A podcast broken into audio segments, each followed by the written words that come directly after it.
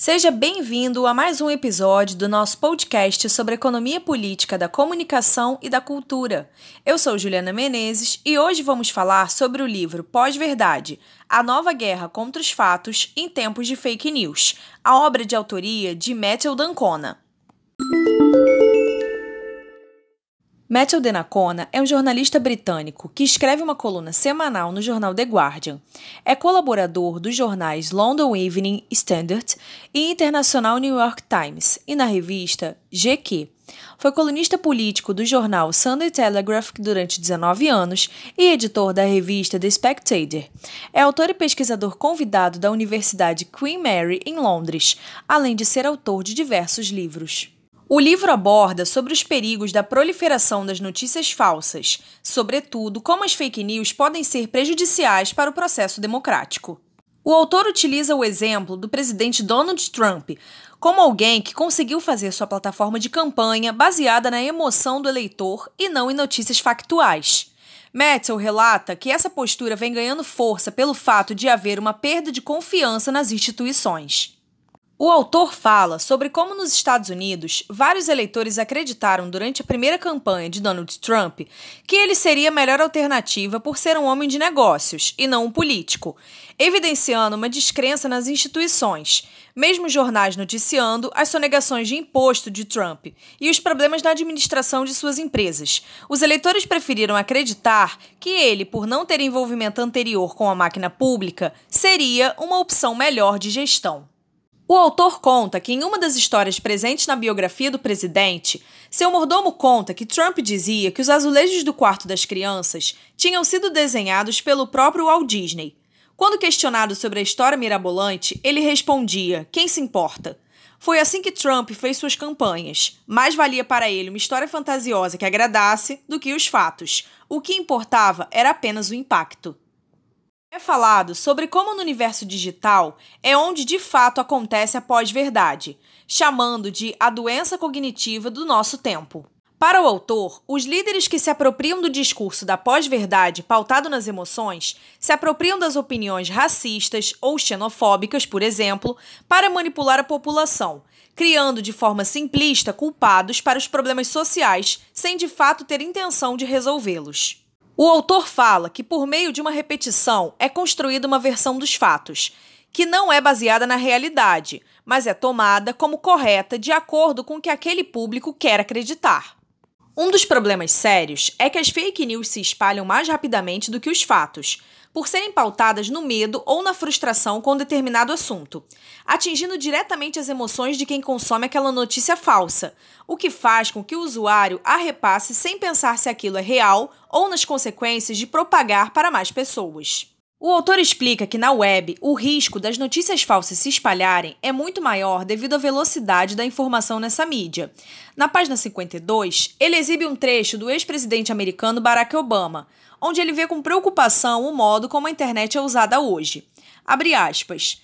Nós nos tornamos tão seguros em nossas bolhas que começamos a aceitar apenas informações, verdadeiras ou não, que correspondem com as nossas opiniões, ao invés de basearmos as nossas opiniões nas evidências que estão por aí. Fecha aspas.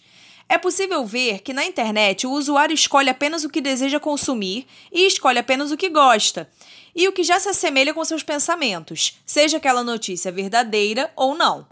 As notícias falsas ganham força justamente por ser cada vez mais comum nas redes essa seleção de consumo que não é tão fácil de ser feita na imprensa tradicional. Tudo que não é familiar é evitado.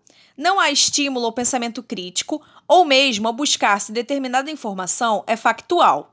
Nas redes, os algoritmos são destinados a cada vez mais aproximar o usuário de consumir apenas o que ele já está habituado, criando uma sociedade dividida e muitas vezes alienada da realidade.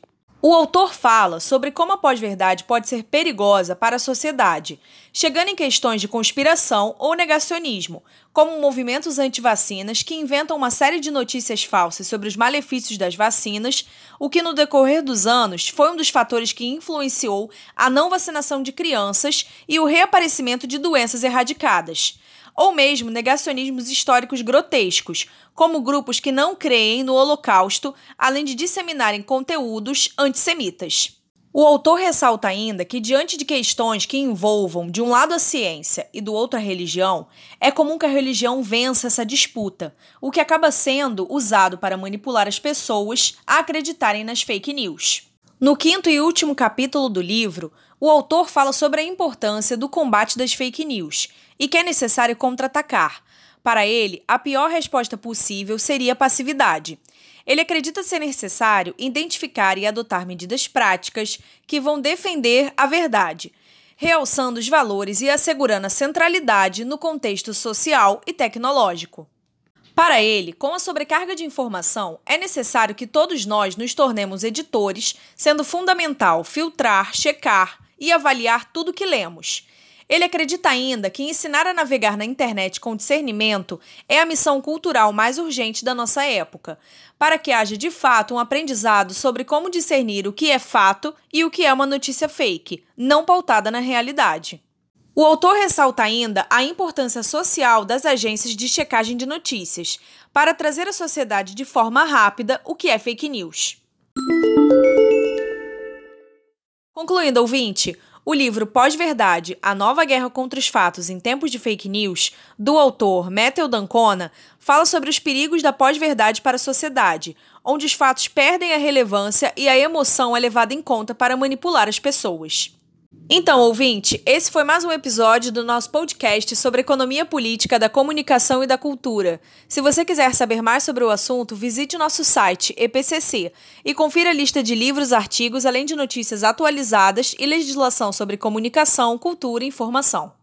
Assine e curta o nosso canal no YouTube, o EPCC Brasil. Lá você encontra palestras fundamentais com pesquisadores e ativistas da área que vão te ajudar a entender melhor o cenário midiático e a democratização da comunicação, da cultura e da informação.